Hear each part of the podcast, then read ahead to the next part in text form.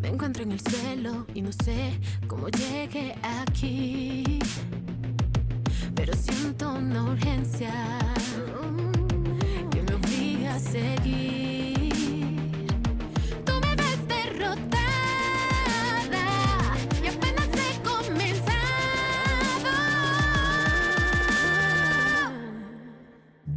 Hola amigos, ¿cómo están?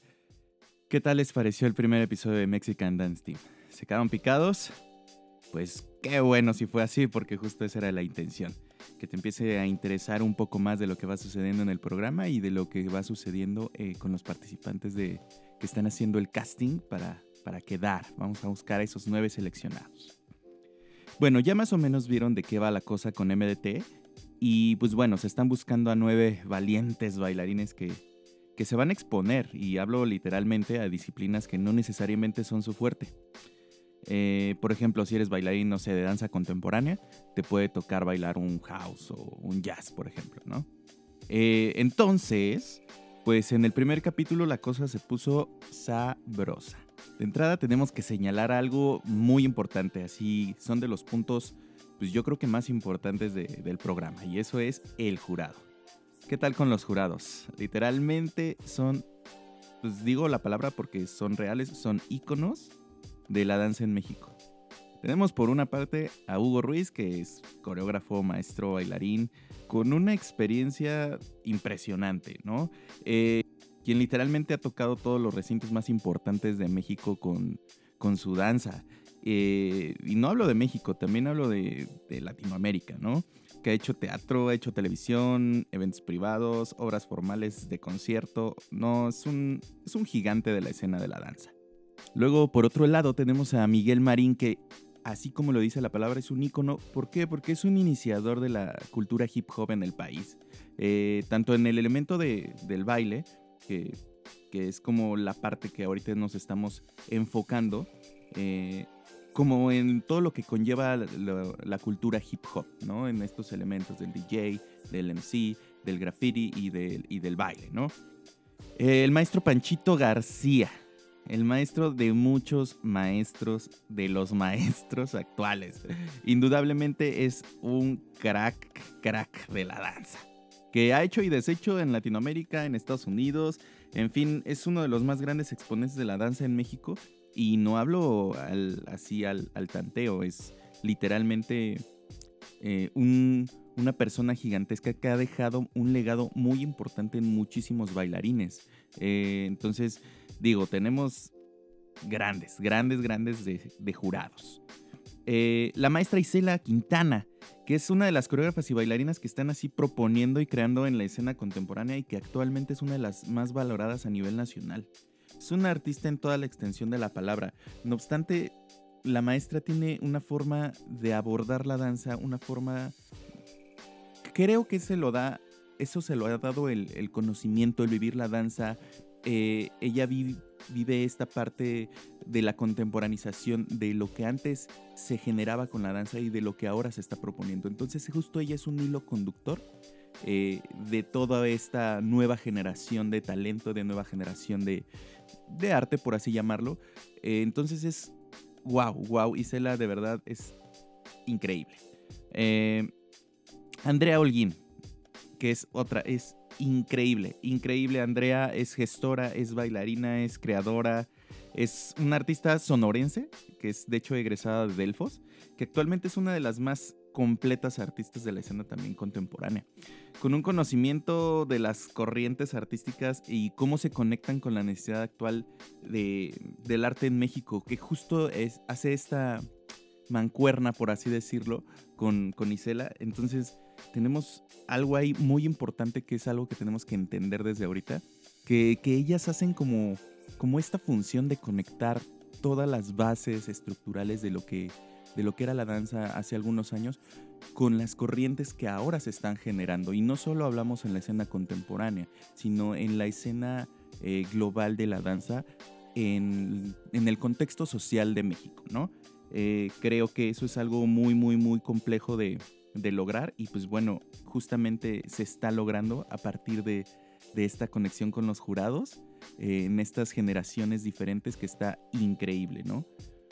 Jacobo Morales también es, es, un, es un artista completo. Yo lo quiero llamar como un artista completo eh, porque no encuentro otra manera de describirlo. Eh, muy aparte de que sea coreógrafo, bailarín, ha sido entrenado eh, de una manera espectacular.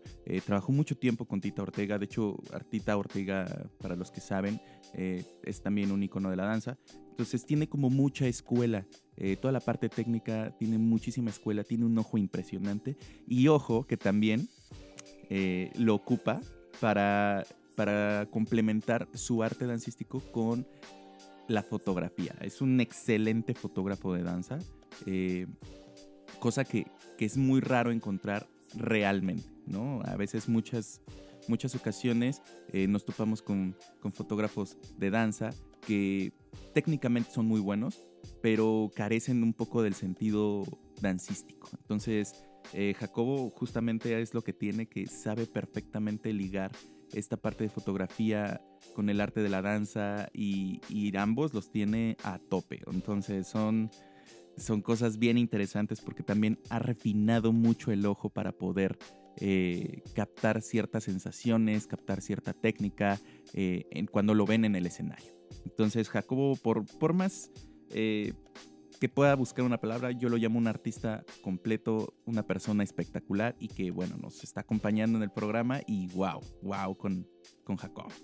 Y pues bueno, es para mí muy importante darles un poquito de la mención de los jurados. ¿Por qué? Porque esto es súper importante, amigos. Eh, aquí ellos no solo están dando una retroalimentación a los aspirantes del casting, sino que también están muy claros de que están buscando el balance técnico con el interpretativo y que sean lo suficientemente capaces de manejar versatilidad para los retos que vienen posteriores al casting. Eh, no sé si me doy a entender, justamente no nada más es hablar de la técnica, eh, no buscamos nada más un, bailarín que técnicamente sea el mejor, sino que también tenga una calidad de interpretación, que tenga una claridad en, el discurso que quiere decir, eh, justamente es buscar la media, entonces ellos tienen como muy claro eso.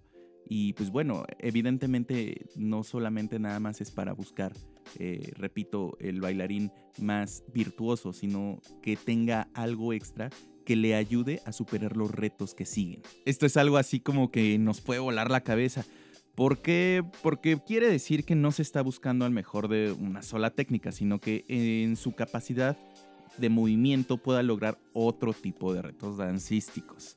Eh, suena muy reiterativo y, lo entiendo, pero es justamente para que quede claro el, hecho de lo que se está buscando con estos artistas. Que no nada más sean, eh, se encierren en un, en un método, en, un, en, una estructura y en una forma, sino que puedan ser capaces de lograr diferentes, este, diferentes formas, diferentes texturas de movimiento.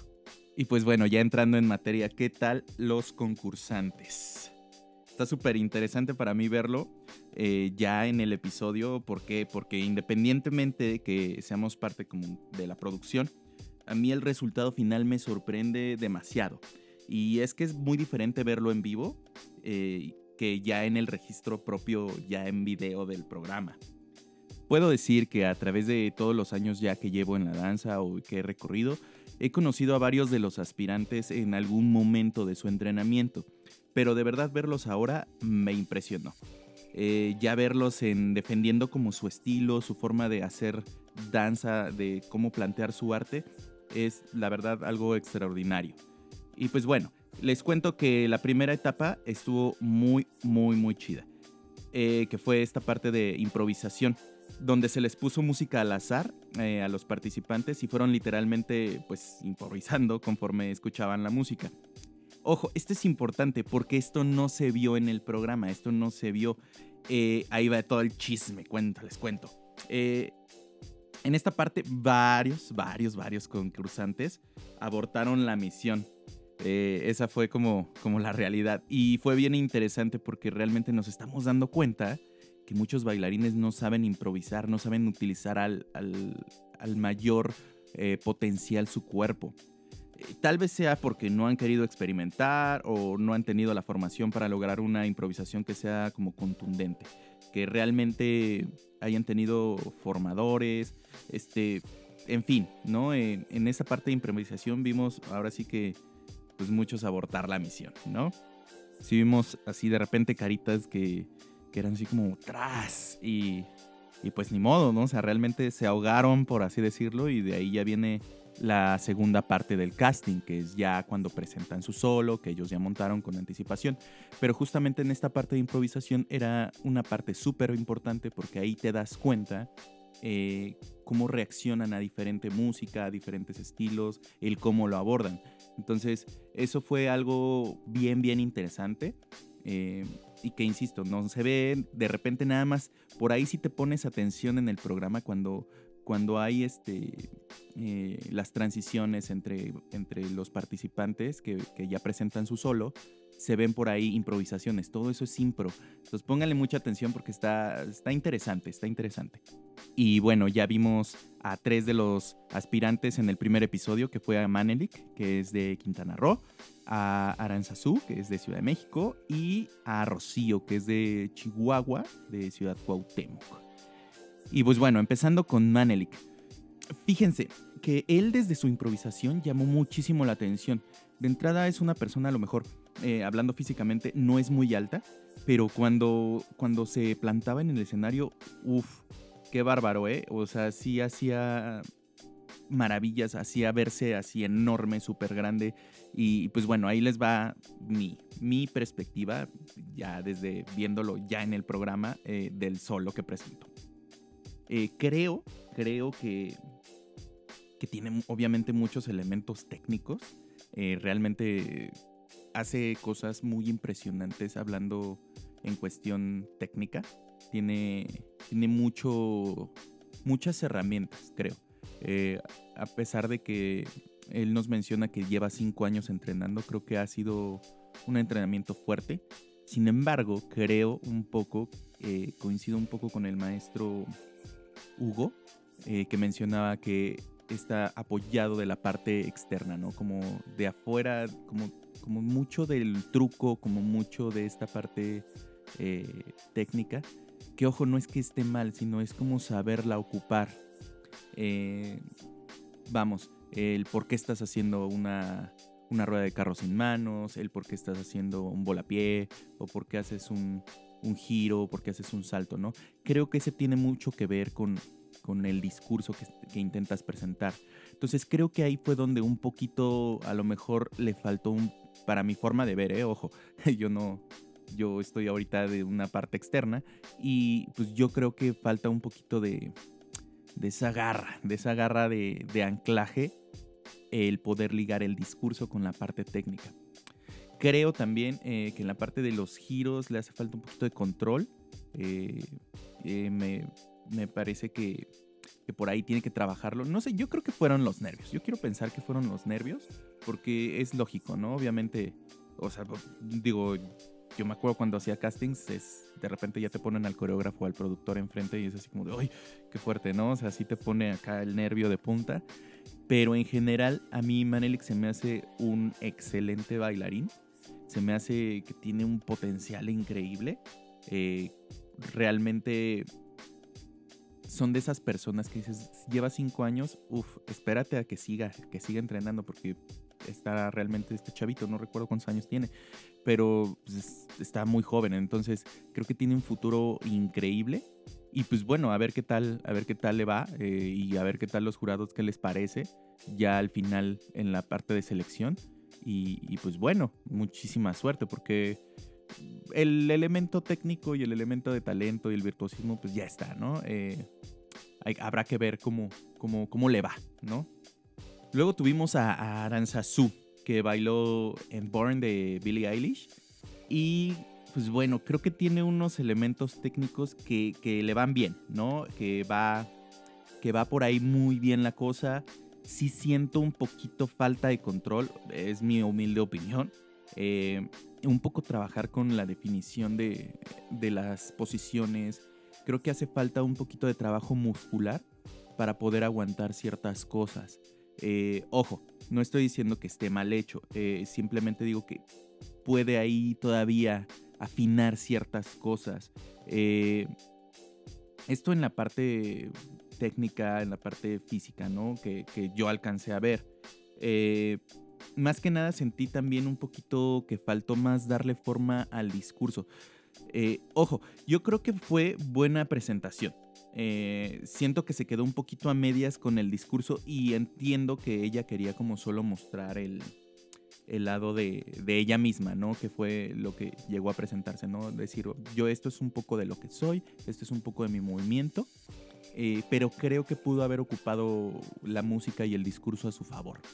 Eh, siento que, que no estuvo mal el trabajo, de hecho son unas de las bailarinas que creo que eh, del casting que vi que me han gustado muchísimo digo, la verdad es que el talento está, la verdad es que la formación se ve. Sin embargo, siento que sí está faltando ahí un poquito de, la parte de entrenamiento físico. Esta es mi, opinión, ¿no? De lo que yo estoy viendo y hablo ahora así como, como maestro, como coreógrafo. Eh, pero, sin embargo, creo que, que el trabajo es bueno creo que, ella es muy buena, ¿no? Y, se le nota, se le nota esa garra, se le nota esas ganas eh, y se le nota que está haciendo las cosas bien, ¿no? Se le nota que, hay, hay trabajo, hay trabajo atrás. A lo mejor, insisto, yo creo que le pasó lo mismo que a Manelik, que, fue el, el nervio, ¿no? Porque digo, realmente tener a, a los monstruos este, que tenía eh, de jurados ahí enfrente eh, también impone, ¿no? Y yo creo que eso es, eso es también un factor, el factor X, ¿no? Por así decirlo, que, cuando logras como controlar el nervio frente a los jurados que realmente no les puedes, o sea, no es que no les puedes decir, pero es muy difícil que puedas engañarlos con el cuerpo, con la técnica, porque obviamente llevan pues un trayecto donde su vida la han dedicado a la danza, a formar bailarines. Vamos que ya hay mucho atrás, entonces no hay como, pues como forma de, no notar eh, cuando alguien hace, pues no sé, un, movimiento mal o, no está llegando técnicamente hablando a, lo que debería de, hacer, ¿no? Eh, realmente creo que, su participación fue para mí una de las mejores. Eh, entonces, pues habrá que ver cómo, cómo, le va, ¿no? Y cómo, cómo el jurado pues la posiciona para, pues ya para, para tener a estos nueve, a estos nueve concursantes finales, ¿no? Eh, a mí me encantó, creo que hay mucho por hacer. Y bueno, terminamos con, con Rocío. Esta participante ya tiene experiencia en el medio, eso es este, algo interesante y, y ya hace años se le conocía en el medio porque eh, a muy corta edad estaba en grupos de bailarines, ya entrenando, o sea, ya profesionalmente. Y pues bueno, es una representante de Chihuahua, ya lo sabemos, que justamente ya está viviendo en Ciudad de México. Y pues bueno, eh, aquí les voy a hacer un paréntesis, eh, porque creo que esta parte es bien, bien interesante y bien importante. El, el programa justamente no solo busca bailarines amateur, o sea, está abierto a quien agarre el reto, literalmente, y de exponerse. Y ahora sí quien se anime a darle con todo, ¿no? Y, es justo eso, ¿no? es justo, por ejemplo, también decir, eh, no importa el sexo, no importa la edad. Bueno, sí, sí importa porque hay un rango de edades. pero, por ejemplo, puede estar compitiendo un bailarín profesional que ya se dedica al medio eh, contra alguien amateur de 17, 18 años y que realmente digan, wow, ¿no? O sea, se están dando un tiro cerrado. Y esto lo digo porque, por ejemplo, ya hablo mucho de mi experiencia, ¿no? Me ha tocado ir a otros lados del país y de repente veo eh, personas muy jóvenes haciendo cosas increíbles que a lo mejor bailarines ya con experiencia, pues a lo mejor no tienen, ¿no? Entonces esa es justamente la parte de, de órale, o sea, que se vea el, el talento, ¿no? Que, que el talento y, y que todo también influya eh, pero que no influya la edad o la experiencia, ¿sí me explico? Entonces, es un punto ahí pues muy volátil porque, porque por ejemplo, ah, puede haber una persona muy joven que tenga mucho talento pero le falta experiencia y la persona que tiene mucha experiencia le falta a lo mejor eh, cosas técnicas o virtuosismo. Entonces, es encontrar justo esa media. Entonces, está bien interesante esa parte. Y pues bueno, ya regresando un poco eh, con Rocío, yo ella la conocí hace mucho tiempo y, a pesar de que conozco y he llegado a ver su trabajo técnico y obviamente interpretativo, eh, me impresionó. O sea, me impresionó su forma de, proyectar esta vez. Eh, llegó con un solo donde habla justamente acerca de los estigmas que pueden darse e imponerse a la mujer, eh, todo este rollo social que está sucediendo en, este contexto en, México, que se está viviendo de inseguridad, de acoso, de, de, miles de cosas. Y creo que en mi particular punto de vista, creo que fue un discurso, creo que, creo que abordó este, este tema y, tuvo los elementos eh, necesarios para abordarlo. Eh, dio como, no sé si esto sea eh, más, más hacia ahorita a la gente que lo ve, dio un mensaje, ¿no? Y creo que eso es bien importante porque al final del día rompió un poquito con, con, lo que estaban ahí los jurados y, y, se fue, más, fue un poquito más allá. Eso a mí en lo particular me gustó, me gustó porque, porque aparte el discurso era pues muy fuerte, ¿no? El discurso de lo que está sucediendo ahora es por demás fuertísimo, entonces creo que lo abordó de una buena manera, lo abordó con los elementos necesarios, eh, lo hizo en, tacones, que también eh, apoyó un poquito eh, justamente lo que quería decir, ¿no? Y, y, aparte, pues obviamente le dio un giro a lo que se venía presentando con, con los otros bailarines, ¿no? Que veíamos un poquito más hacia el jazz, un poquito más hacia el contemporáneo, un poquito más hacia el modern y de repente, eh, pues nos dio ahí como, como un giro ahí interesante, decir, bueno, yo me voy a parar en unos tacones y voy a dar un mensaje eh, fuerte, claro, y, y, levantó la voz, ¿no? Creo que eso, eso es muy interesante y eso se lo aplaudo porque, porque hace falta decir, decir este tipo de cosas. Eh, en cuestión de la rutina, mm, creo que estuvo bien. Tuvo ahí unos acentos de interpretación muy interesante.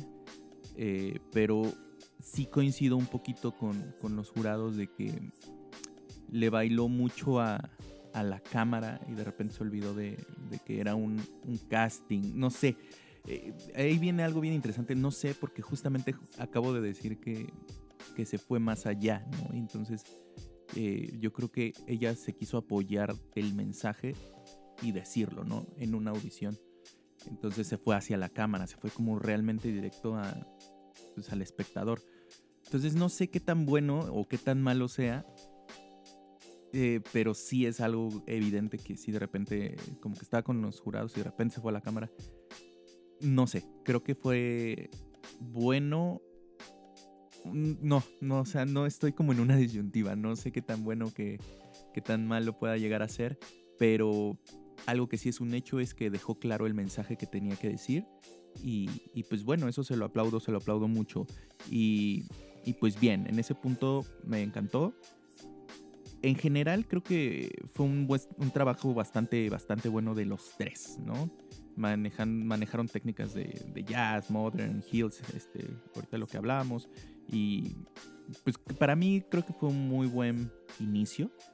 Y pues bueno, eh, algo que ya estamos empezando también a ver eh, en, el, en el programa es esa parte que no conocemos, ¿no? Que de repente, eh, como un público que a lo mejor no está relacionado con, con el baile o con la danza, pues vemos un bailarín y decimos, ah, pues es bien fácil bailar, ¿no? Y, no, justamente los jurados les están dando esa retroalimentación que, que, yo creo que, bueno, sí es muy puntual, pero creo que la gente ya está empezando a, ver a partir de esta retroalimentación es que no nada más es pararte y, moverte, ¿no? Sino hay algo atrás, hay, hay una parte técnica que a lo mejor no conocen y que poco a poco se van a ir eh, relacionando con esto y que creo que hace mucha falta hoy en día, ¿no? Porque a, veces vemos en programas de televisión o en otro tipo de proyectos el bailarín como figurativo, ¿no? Que está ahí nada más atrás haciéndole, eh, pues, coro a, un, cantante o a un actor, a un artista, eh, y no se dan cuenta que también el bailarín es un artista, ¿no? Y, esta parte es diferente y aparte no, nadie nos ha dicho nadie le ha dicho al público que es, que es algo muy difícil de lograr, un buen bailarín. Entonces eso, eso me gusta eh, y pues bueno, aparentemente alguien que no supiera de danza diría, ah, pues, es, pues está padre y ya, ¿no? Y, no, justamente el jurado está dando una retroalimentación donde te hace un poquito cambiar la perspectiva. Dices, órale, yo lo vi muy bien, pero el jurado que, se dedica a esto está viendo cosas que yo no había visto, ¿no? Entonces, creo que con el tiempo se van a ir relacionando, perdón, con, un poquito de estos, eh, estas retroalimentaciones y van a ir entendiendo que el ser bailarino nada más es, es algo sencillo y de tomar una decisión de, ay, voy a bailar y ya, ¿no? Sino va, va mucho más allá, ¿no? Y pues bueno, también a los bailarines eh, creo que les sirve esta retroalimentación porque pues te pone a prueba, ¿no? Te pone a prueba desde la parte de improvisación que, les comentaba al principio, el, exponerte. De hecho, el programa va básicamente de eso, a que te expongas, ¿no? Que dices, bueno, eres bailarín, eh, ¿qué es lo que te hace ahorita en estos momentos de, tu vida? Eh, ¿Qué es lo que te ejerce un reto, ¿no? Entonces, básicamente es, pues los estamos retando a, a decir, a ver, eh, ¿Qué pasaría si te pongo esta música? ¿Qué pasaría si te pongo este tipo de técnica? Entonces está, está bueno, creo que el resultado con estos tres aspirantes está muy chido y, pues bueno, también entender que, el nervio traiciona, ¿no? El nervio de repente de, los detallitos que al menos yo pude ver en el programa, eh, y hablo técnicos, hablo de interpretación, pues no es fácil, no es fácil pararse enfrente de, de que gente que sabe y, pues exponerte y decir, esto es lo que soy, ¿no? Y, eso yo creo que es algo que se le debe aplaudir a los tres. Y, bueno, esperemos que, les vaya chido eh, y, a esperar los resultados, ¿no? Eh, me gustaría decirles también a la gente que a lo mejor no hace danza, eh, no es fácil. No es fácil. Por si pensaban que era fácil, aquí te vas a dar cuenta que no es nada fácil. No nada más es eh, abrir la puerta y tomar una decisión de, ah, quiero ser bailarín. No, ahí dices, bueno, ok, esa es la decisión. Ahora síguelo. Y eso ya va a ser convicción, va a ser fuerza, va a ser talento, eh, desarrollo, eh, disciplina, ¿no? Pero bueno, este es un poquito de, mi análisis de, este, de esta semana. ¿Ustedes qué tal sintieron el, el primer episodio? Ahí coméntenmelo. Eh, recuerden en, mis redes sociales seguirme como arroba R2D2Dancer en Instagram y Arturo García R2D2 en Facebook. Eh, háganme llegar eh, sus opiniones y obviamente sigan el, canal oficial de, YouTube de Mexican Dance Team. Acuérdense que es súper importante para dar a conocer el talento mexicano que compartan estos videos. justamente es, es no solo exponer a lo mejor al, concursante ya como tal, sino a todos los aspirantes y que, todo, todo México y que todo el país empiece a ver que hay mucha, mucha, mucha, mucha tela de donde cortar y que hay mucho talento en México y que digas, ah, ¿a poco esto se hace? ¿A poco esto existe? Entonces, compártanlo, compártanlo, los invito porque creo que es importante. Eh, hoy en día hace falta mucho arte para, para poder curar muchas cosas que están sucediendo en el país. Entonces, los invito a que se suscriban al canal y pongan ahí la campanita de, de ¿cómo se llama? de, notificaciones eh, para que no se pierdan los, capítulos, ¿no? Eh, también síganlos en su canal de, Instagram TV, que bueno, lo vas a ligar directamente a su Instagram, que es arroba Mexican Dance Team. Y pues bueno, hoy, hoy vamos a dar por terminado este, este episodio del podcast. Mándenme sus comentarios, de verdad los aprecio mucho. Eh, últimamente me han llegado muchos este, comentarios muy padres acerca de temas que, les gustaría que tocáramos en el podcast. Eh, no quiero solamente que sea algo donde yo les dé un discurso, sino trato de que sea muy participativo, de que hayan eh, puntos de conexión, que compartan sus experiencias y pues bueno, en este espacio tratar de, de, hacérselos eh, llegar a otras personas. Y si, y si sobre su experiencia alguien a lo mejor se siente identificado, pues qué mejor que, que, lo escuche y diga, ah, bueno, esto me está pasando a mí, a lo mejor lo tomo como referencia, no como consejo, sino decir, ah, bueno, puede pasar esto, puede pasar el otro, y, y a lo mejor darte una, una voz de tercera persona que te pueda ayudar en algo que te esté sucediendo, ¿no? Eh, pues bueno, muchísimas gracias por, por haberme escuchado y nos vemos en la próxima.